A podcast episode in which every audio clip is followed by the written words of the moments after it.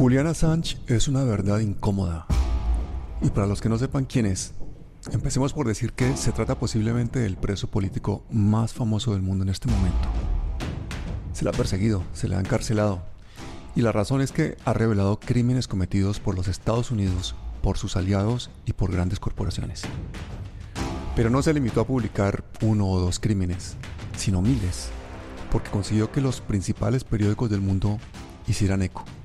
Fue algo que estremeció realmente el planeta. Se trataba de la mayor filtración de documentos militares y diplomáticos de la historia. Y la persecución contra Assange empezó con la guerra ilegal que Bush Blair y Aznar emprendieron contra Irak, alegando que tenía armas de destrucción masiva. Era el año 2010 y Wikileaks reveló vídeos y documentos que mostraban todo tipo de crímenes de guerra en Afganistán y en Irak, como las torturas de la prisión de Abu Ghraib, o el asesinato de 11 civiles, incluyendo dos reporteros de Reuters acribillados desde un helicóptero. Todo el mundo pudo escuchar a, a los pilotos reírse después de rematar a los heridos, que incluían niños. Y toda esta información la pasó la analista de defensa Chelsea Manning, quien luego pasó varios años en la cárcel pero fue indultada por Obama en el año 2017. Todo esto lo publicaron The Guardian, The New York Times, Der Spiegel, Le Monde, El País, dos grandes periódicos del mundo. Pero también empezó una persecución implacable contra Sánchez y contra Wikileaks, llena de injusticias, de ilegalidades y de violaciones de derechos humanos. Para hablar de todo ello, tenemos hoy con nosotros a Pablo Joffre Leal, periodista independiente como Assange y posiblemente una de las voces latinoamericanas más solicitadas en los medios internacionales. Los invito a que vean su página de YouTube, su canal de YouTube que está lleno de auténticas joyas y lecciones de la geopolítica. Todo hay que decirlo, Pablo, corres un peligro hoy en día porque a ti no se te aplica la primera enmienda. la, independiente, claro, de, en el sentido de no estar vinculado a, a estos medios de información, convertidos más bien en medios de desinformación y manipulación, ¿no? Yo creo que un grado de, de soberanía y libertad hoy en día es precisamente no pertenecer a estos medios. Eh, te da mayores grados de libertad, mayores posibilidades de, de, decir lo que verdaderamente piensas, no lo que tienes que callar, o no lo que tienes que agradar, o no lo que tienes que suprimir para, para agradar al editor, que el editor tiene que agradar al, al cuerpo directivo del diario, o la televisión, o la radio, y el cuerpo directivo obedece a líneas políticas que vienen generalmente desde los palacios de gobierno, ¿no? Y lo que se quiere con, con Juliana Sánchez es decirle, no solo a los investigadores, sino a los que opinan, a un escritor, a un periodista, a un, a un filósofo, a un político, es decirle, ojo con lo que dices, ojo con lo que haces, ojo con lo que pretendes denunciar, porque te puede resultar, mira, años de encierro en una embajada y posteriormente eh, sujeto aún la posibilidad de que te extraditen a un país que te tiene amenazado con 175 años de, de, de, de presidio. Eh, es decir, te están mostrando claramente cuál es el camino cuando te opones al poder. Y en ese plano es, es así en múltiples aspectos, eh, Pablo. Pero el caso de, de Sánchez está lleno de ilegalidades. Por ejemplo, 17 de los 18 cargos que hace Estados Unidos contra Sánchez se basan en la ley de espionaje de 1917 contra disidentes políticos. Y recordemos que la extradición política está prohibida por derecho internacional. Además, las autoridades norteamericanas han admitido que a Sánchez, en caso de juicio en Estados Unidos, le van a negar la aplicación de la primera enmienda, la de la libertad de expresión, ni más ni menos. ¿Por qué? Pues porque no es ciudadano de Estados Unidos. Luego en el juicio al que se enfrenta Assange a 175 años de prisión, es decir, una cadena perpetua. Se realizaría en el famoso Tribunal del Espionaje, llamado así porque la mayoría de los posibles jurados o sus familiares pues viven relacionados directamente con las agencias de seguridad, como la CIA, la NSA o el Departamento de Defensa. Es decir, no hay nada que hacer. Incluso los defensores del caso J. Simpson dijeron que no se metían a ayudar en la defensa de Assange porque no había nada que hacer. El caso de Juliana Assange es surrealista porque fue acusado de violación pero nunca se le imputó un delito sexual. Fue acusado de hacker y nadie lo ha acusado de haber hackeado un solo ordenador. realmente está preso por haber defendido nuestro derecho a saber lo que hacen los gobernantes que elegimos y a quienes les pagamos su sueldo. Pablo, podemos decir que estos 10 años de persecución y el encarcelamiento de Hassan son un escarmiento por parte de los Estados Unidos a los periodistas de, de investigación del mundo entero? Son advertencias. Usted se calla, usted no habla, usted no denuncia, porque esto es lo que puede pasar y el ejemplo más claro es el señor Julián Assange, que lo hemos tenido encerrado y cuando sale de, su encierro lo podemos, eh, o sea, no sale de su encierro, cuando lo sacamos de su encierro, lo llevamos a una cárcel bajo la presión psicológica, bajo la presión absoluta de poder extraditarlo. Por eso la importancia de la solidaridad, del dar a conocer, del denunciar, del, dar cuenta que eh, lo que está aconteciendo en el mundo no es normal. Esto no es normal. Lo normal es que alguien denuncie, lo normal es que eh, eh, tratemos de limpiar la política, lo normal es que denunciemos a los criminales, que demos a conocer los crímenes económicos, políticos, militares. Lo anormal es que se silencie, lo anormal es que se intente silenciar a un periodista, a un escritor, a cualquier persona que a riesgo de su vida, realiza lo que tiene que hacer cualquier ser humano. Esa es la esencia del ser humano, ¿no? La libertad, la búsqueda de justicia, la búsqueda de solidaridad. Así que en ese plano creo que el caso, si pudiésemos denominarlo caso, Julián Assange, es un ejemplo paradigmático de eh, la valentía, la determinación, la soberanía y la dignidad contra la indignidad, contra el atropello, contra el crimen que se expresa en este contubernio norteamericano, británico, y que en algún momento, tú lo mencionabas, ¿no? Estuvo involucrado incluso eh, la monarquía sueca, eh, porque indudablemente los suecos, que se han hecho los suecos en el último tiempo, mm. incluso eliminaron del tema, eh, ya, no, ya no persiguen a Sánchez por el tema sexual. Qué raro, ¿no? O sea, lo, lo que en principio era un, hecho casi consumado y que tiene que responder por ciertas acusaciones, cuestionable absolutamente, cuestionable desde el punto de vista de quién ejecutaba las acusaciones y cómo se fue desarrollando eh, esa acusación, para finalmente desistirse de esa acusación. O sea, hay aquí con el caso Sánchez, sin duda, y nebulosa, nubarrones y una serie de puntos oscuros que lo que muestran en definitiva es la imposición de una doctrina de, de silencio, de chantaje, de temor. Y tú dices bien, es el caso Assange, porque es un caso, primero que todo, un caso legal, que si vemos detalles, vamos a ver cómo se ha pasado por encima totalmente de la legalidad desde muchos aspectos. Por ejemplo, se le ha condenado a 50 semanas de prisión en aislamiento total, impidiéndole preparar su defensa. Eh, supuestamente por no pagar una fianza cuando es algo que normalmente se castiga con una simple multa. La, jueza que le condena esto además tiene intereses económicos y personales en el caso, porque es la esposa de un exministro de defensa inglés y su hijo trabaja en el sector defensa, en el, sector inteligencia. Todo eso lo reveló también Wikileaks. Esta jueza ha recibido viajes y regalos por parte de las corporaciones militares y de inteligencia que está denunciando Wikileaks. Luego vino la farsa del proceso judicial en el Reino Unido por la supuesta incriminación de abusos sexuales por parte de Hassan en Suecia. Un verdadero montaje de la Fiscalía sueca que retiró tan pronto no fue necesario para retenerlo. Y Assange entró en la Embajada de Ecuador en, en el 2012 como asilado político. Se le dio la ciudadanía ecuatoriana, eran los tiempos del presidente Correa.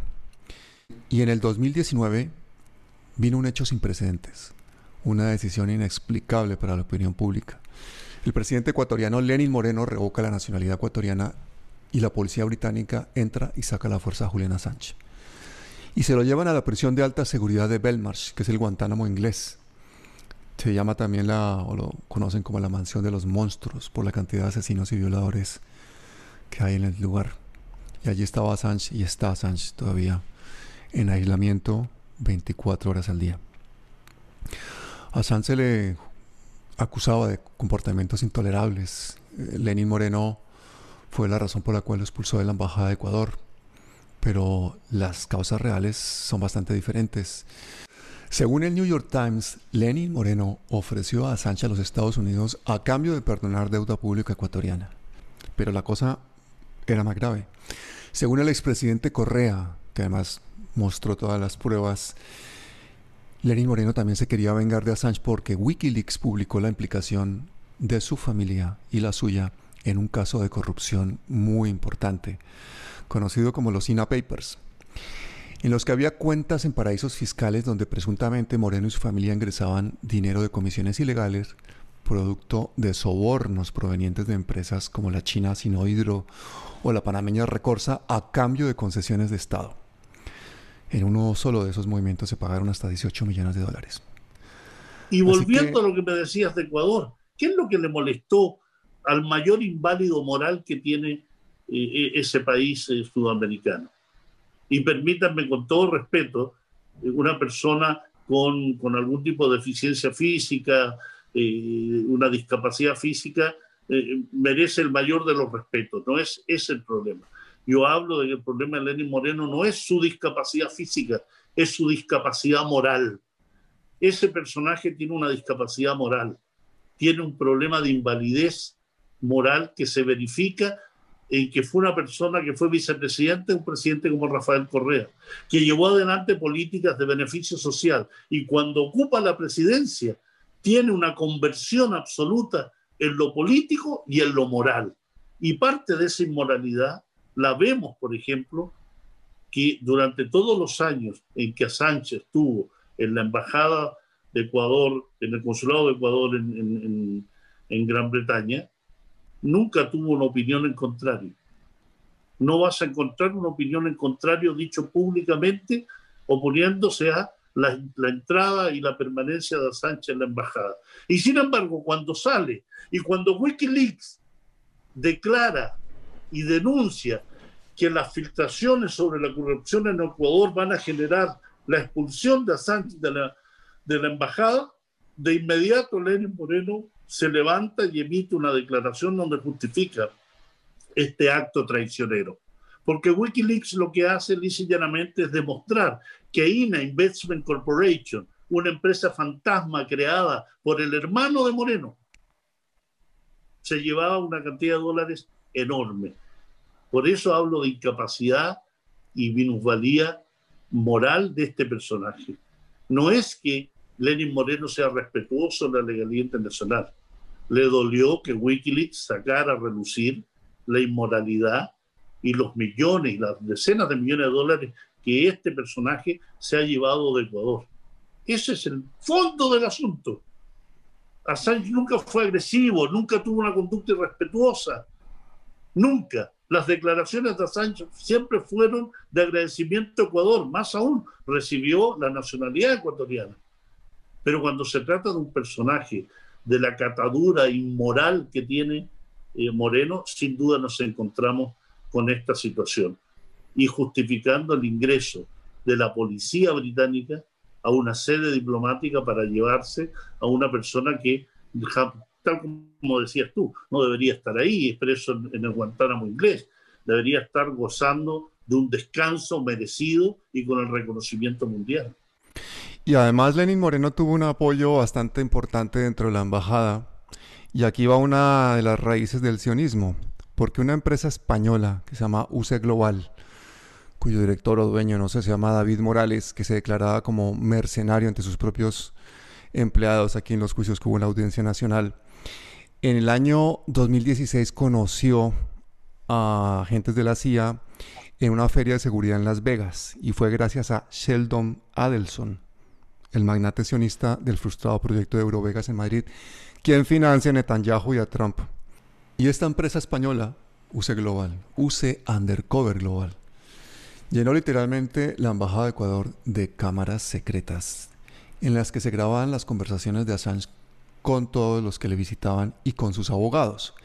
Y esta grabación de sus conversaciones con sus abogados es especialmente grave, porque ese solo hecho debería ser suficiente para invalidar el procedimiento judicial contra Sánchez. This WikiLeaks is like a treasure trove. WikiLeaks, I love WikiLeaks. Uh, I know nothing about WikiLeaks, and I know nothing really about them. I don't really have any opinion. Recordemos un poco el papel de los presidentes de Estados Unidos en el caso. Obama no hizo nada. Trump intentó chantajear con indulto a Assange si decía que no había relación entre Rusia y los correos electrónicos del Partido Demócrata que comprometían muchísimo a Hillary Clinton y a su jefe de campaña durante las elecciones presidenciales. Y ahora recordemos que el nuevo presidente Joe Biden dijo en su momento cuando fue vicepresidente de Obama que Assange es un terrorista tecnológico. Así que Pablo, ¿cuál crees que va a ser la actitud del nuevo presidente de Estados Unidos ante el caso Assange? Pero pensemos lo siguiente, Pablo. O sea, no es extraño lo que hace Estados Unidos, es lo cotidiano, es lo crónico, es lo habitual. No nos debería sorprender que el imperio hace y haga y diga lo que va a hacer, porque eso es lo que ha hecho permanentemente, desde que existe, ¿no? Desde, desde aquella idea eh, que, que, es necesario siempre mencionarlo de la doctrina Monroe, esa idea que, que siempre se ha eh, explicado y entendido erradamente, porque dice América para los americanos. Hmm. Y bien sabemos que el concepto americano es un concepto que Estados Unidos se ha apropiado para, para ellos, ¿no? Americanos son ellos, en su idea, eh, en su idea megalómana del mundo, ¿no? Entonces, cuando dicen América para los americanos es no se meta nadie, ni una potencia europea en América en esos años 1820, porque América es nuestra. No es que sea de las nacientes, eh, de los nacientes estados eh, americanos, no es de Chile, no es de Colombia, no es de Perú, no, no, es de Estados Unidos. Y comienzan a desarrollar, por tanto, una suerte de apropiación indebida absolutamente de todo lo, de todo lo que es la, la, política, la economía, los territorios de, de, nuestra América, sufre intervenciones norteamericanas permanentes. En Nicaragua, en El Salvador, en Cuba permanentemente, hay intervenciones norteamericanas directas e indirectas. Y la Segunda Guerra Mundial y el término de la Segunda Guerra Mundial le da la posibilidad a ese Estados Unidos ya a convertirse en la potencia global, en la superpotencia global, claro que le sale uno al camino que es la ex Unión Soviética, pero donde Estados Unidos logra desarrollar una vertiente de apoyo occidental y de gran parte de los países del mundo que le permiten convertirse en la superpotencia que es y desarrollar esa superpotencia, no solo en el plano militar, no solo en el plano económico, sino que todo lo que debe llevar aparejado es la cultura, la ideología, las comunicaciones, la visión de mundo, y con eso también todo el desarrollo de una cultura y un proceso de espionaje que comienzan a desarrollarse no solo a través de la CIA, no solo a través de, la Agencia de Seguridad Nacional, sino de las múltiples agencias relacionadas con la ONG, por ejemplo, toda esa creación de organizaciones no gubernamentales que hasta el día de hoy se han convertido en punta de lanza en el imperialismo. Gran parte de las organizaciones no gubernamentales, aunque no lo crean así aquellos que trabajan en ellas, gran parte de ellas son punta de lanza del imperio, porque se desvincula, se corta la relación clara y natural entre la sociedad y el Estado y comienzan estos intermediarios a intermediar y a negociar entre la sociedad y el Estado. No los necesitamos para negociar. Por eso se pierde perspectiva de movilización popular, por eso se pierde movilizaciones sociales, porque existen estos intermediarios que en el fondo se convierten en freno y cortapisa. Entonces tienes elementos sociales, políticos, económicos, tecnológicos, de espionaje, que se van desarrollando de tal forma que finalmente Estados Unidos cree, y con razón, que es el dueño del mundo y por tanto puedo vigilar y hacer lo que me venga en gana. Y puedo torturar a la gente en Irak, puedo torturar en Afganistán, puedo bombardear aquí, puedo desestabilizar en Guatemala, en Chile, en, Honduras, crear bases militares en Colombia, tener 800 bases militares, desarrollar el sistema de espionaje Chelón, posteriormente desarrollar sistemas de espionaje más complejos y finalmente terminar convirtiéndose en oídos, ojos del mundo y vienen personajes viene un momento histórico donde hay gente que es capaz de decir con valentía, esto no puede seguir así. Y tienes un personaje valiente como Juliana Sánchez que es capaz de eh, replicar esta información y decirle al mundo, mire lo que está haciendo Estados Unidos, pero no solo con el enemigo, lo hace con sus países aliados. Vemos entonces cómo es que realmente Assange pues, ha hecho algo imperdonable. Ha expuesto los crímenes del poder norteamericano y este ha respondido con todos sus tentáculos: coerción para infringir las leyes, intimidación y soborno de gobernantes, manipulación de los medios de comunicación, porque, claro, Mm, masas de millones de personas pues son imposibles de controlar con la fuerza de los ejércitos. Pero si les creas una realidad paralela a través de los medios de comunicación, pues entonces ahí te explicas por qué era tan importante calumniar a Assange, degradar su imagen pública, para que no nos sorprendiera ninguno pues que, que se le privaran de sus derechos fundamentales o simplemente para desviar la atención de los crímenes que reveló.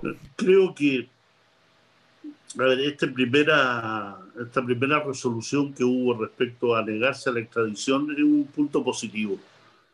Y lamentablemente, días después viene el hecho de que no se le otorga la libertad esperando el derecho de réplica norteamericano, ¿no? un elemento negativo, uno positivo, uno negativo. Pero ya la primera declaración de, de la Corte creo que puede dar luces positivas respecto a que cumpla alguna pena, no sé qué pena, eh, en, cárcel, en cárcel inglesa y se le otorgue la libertad bajo 10.000 prohibiciones, no lo sé, pero en la primera determinación creo que es positiva en el sentido de que no, Assange no había tenido muchas determinaciones judiciales positivas a lo largo de estos años.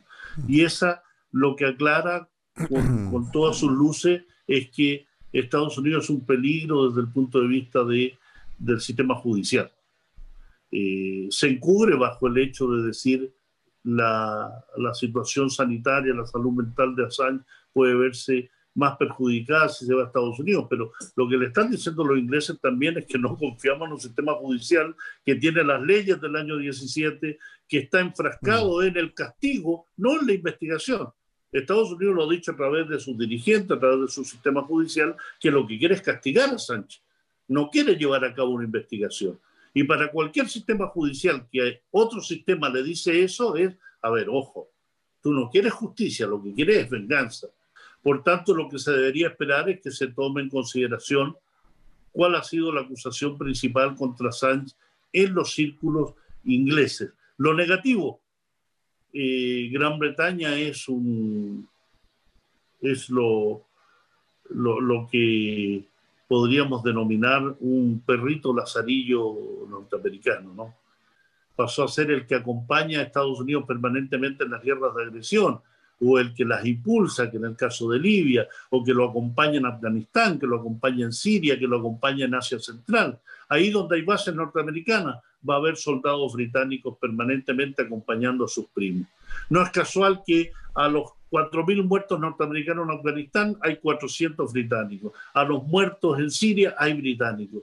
Entonces, cuando tienes un perrito lazarillo fiel, obediente, que a veces no necesita ni siquiera cadena, sino que va contigo saltando con sus patitas alegremente en lo que el otro le ordena, podemos esperar eh, algún tipo de sorpresa. Yo confío que no. Yo confío que este sistema judicial inglés, al menos en, en, lo que refiere a, negarse a la extradición como se hizo ahora, logre continuar en ese derrotero, negarse a la extradición, a la réplica norteamericana y a definir la libertad de, de Juliana Sánchez. Y es que estamos ante un caso en el que mmm, Assange fue acusado de violación, pero nunca se le imputó un delito sexual.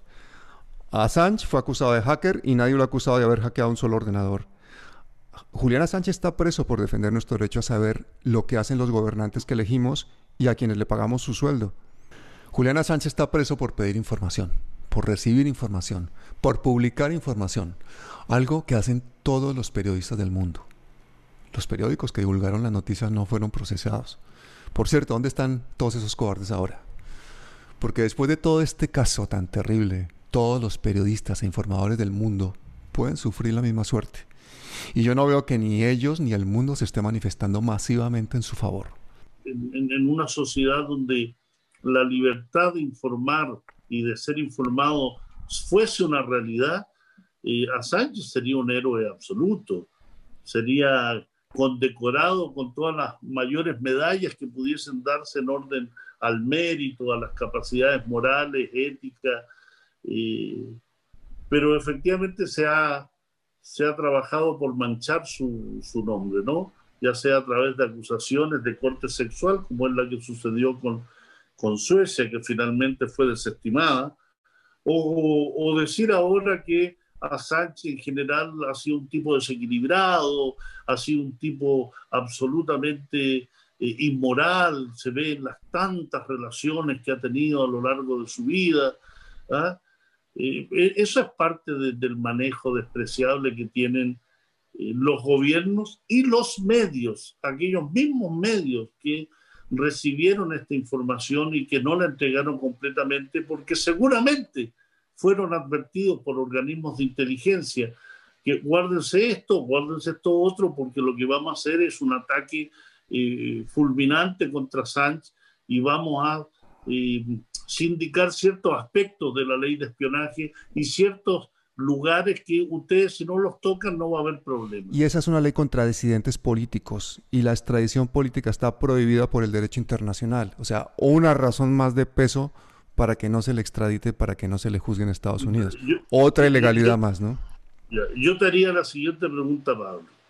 ¿Le importa eso a Estados Unidos? Nada, para nada. Nada, nada, le da exactamente lo mismo.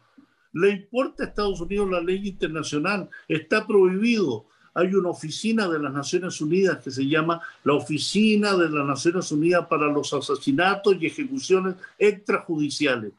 Ese es el nombre de la Oficina de las mm. Naciones Unidas. Esa oficina declaró que el asesinato del teniente general Qasem Soleimani a manos de Estados Unidos desde una base aérea y militar norteamericana en territorio iraquí hacia el aeropuerto de Bagdad, donde se ejecutó y asesinó a Qasem Soleimani y al Muhandis, el, subcomandante de al, eh, de, al-Shabi, de al-Hayat al-Shabi, que es la unidad de movilización popular de Irak, es un acto terrorista, reconocido por Donald Trump. Yo mandé matar a Qasem Soleimani, y he mandado matar también a Nicolás Maduro y he mandado hacer mm. esto y lo otro. Pero aquí estamos hablando de que hablar de la ley con relación a Estados Unidos es una pérdida de tiempo el violador máximo de las leyes internacionales de Estados Unidos. No reconoce la Corte Penal Internacional. Cuando tiene problemas con la UNESCO, se retira de la UNESCO. Cuando tiene problemas sus socios con organismos internacionales, le quita financiamiento. Cuando cree que la Organización Mundial de la Salud favorece a China, le quita el financiamiento a China. No cree en nada. Critica a Irán por el programa nuclear cuando Irán es miembro del Tratado de No mm. Proliferación Nuclear, cuando permite la investigación de todos sus centros nucleares, y sin embargo, cuando se trata del sionismo de Israel y sus 400 artefactos nucleares, ahí no existe palabra de condena alguna. Arabia Saudí va, viaja a Estambul, en Turquía, un grupo especial de la inteligencia vinculada a Mohammed bin Salman, asesina al periodista hmm. Amal Khashoggi, lo descuartiza, lo hace desaparecer. Todo el mundo sabe que es así. Y Donald Trump dice, hay que investigar, hay que saber qué es lo que está pasando ahí. No existe posibilidad alguna de creer que ese país pueda ser un referente democrático.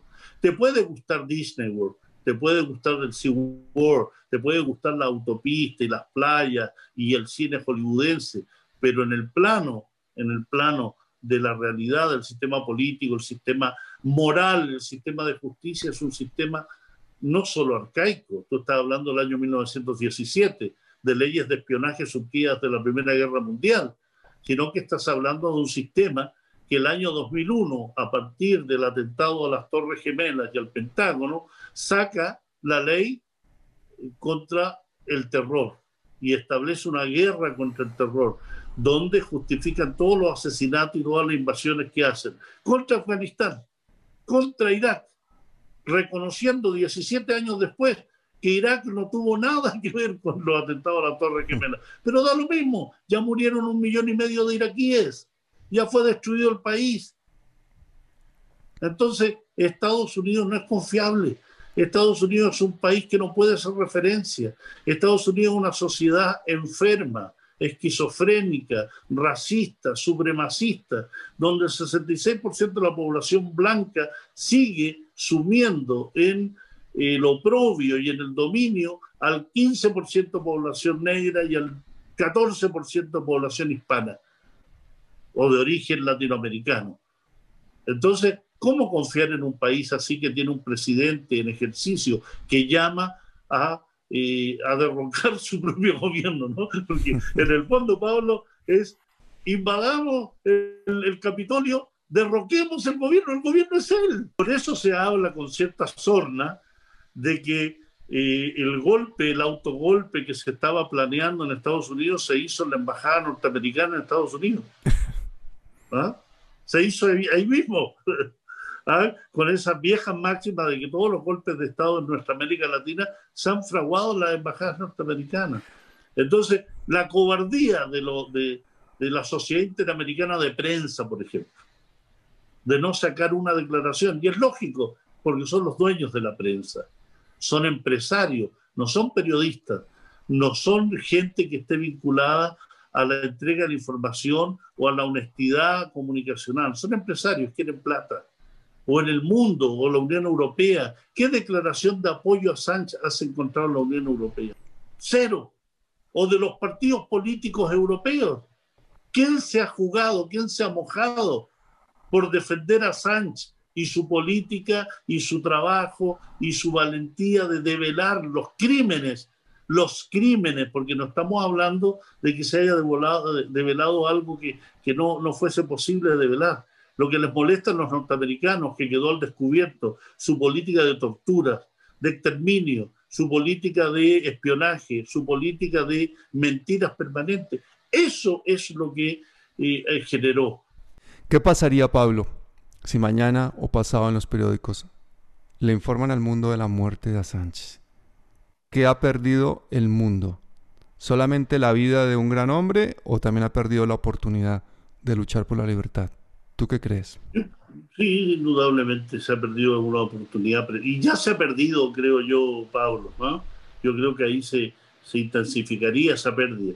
Pero ya este mundo, este mundo y caído en desgracia epidemiológica, caído en desgracia económica, este mundo que no ha sido capaz de, eh, ponerse ni los pantalones, ni las faldas, ni cualquier instrumento de vestuario que utilicemos hombres y mujeres, de, situarnos firmes frente a lo que está aconteciendo, de impedir la guerra de agresión contra Yemen, la ocupación y colonización de Palestina, la ocupación y colonización del pueblo saharaui, que no ha impedido que existan 65 millones de refugiados en el mundo, millones de desplazados, que no ha impedido que eh, exista una sociedad donde un porcentaje ínfimo de la población se lleva gran parte del PIB mundial. Eh, cuando existe una sociedad así, que permite eso, a sabiendas consciente de que es así y que existen los mecanismos para solucionarlo, porque el hambre se puede solucionar. El hambre es posible solucionar la cantidad de alimentos que se botan diariamente en el mundo, de los grandes supermercados, de los restaurantes, los sitios donde el alimento principal, alcanzaría para alimentar el mundo completamente. Y no hacemos nada y nos basamos en leyes, en burocracia, en opiniones, pero no hacemos nada por cambiar. Y en ese sentido, si muriera Juliana Sánchez hoy día, mañana, se suicidara producto de toda esta situación infame que está viviendo, el mundo lo que está perdiendo es la posibilidad de reivindicar el nombre de la libertad en general. La libertad de expresión es una parte, la libertad de opinión es otra parte, pero la libertad en general, el que yo pueda emitir una opinión sin que venga una ley antisemitismo y me impida opinar sobre el sionismo, que es lo que están haciendo en América Latina las comunidades sionistas en este momento. O que yo emito una opinión en Alemania donde diga, oye, cuestionemos el tema del holocausto, no del punto de vista de las víctimas, pero cuestionemos qué es lo que se ha hecho con el dinero que ha entregado Alemania y Suiza, que lo que ha generado es la conformación de estructuras sionistas que están generando influencia en el mundo. Y que venga la, la, la, ley alemana y me haga callar e incluso me lleve a la cárcel por esa opinión, asimilando la negacionismo y asimilando el antisemitismo, o en Francia o en Estados Unidos.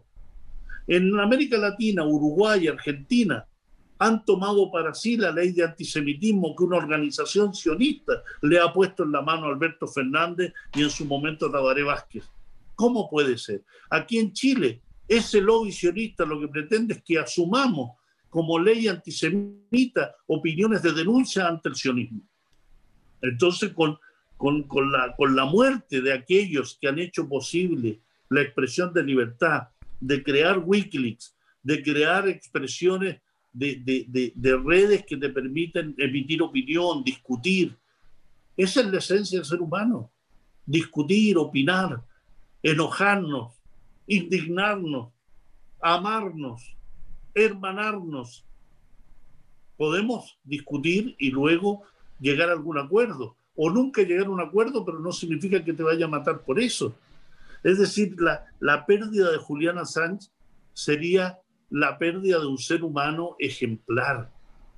Esta situación profesional, personal y humanitaria que está viviendo Juliana Sánchez, que está sufriendo Juliana Sánchez, se está prolongando mucho en el tiempo. Ya va una década perseguido por el poder hegemónico, perseguido por los grandes poderes.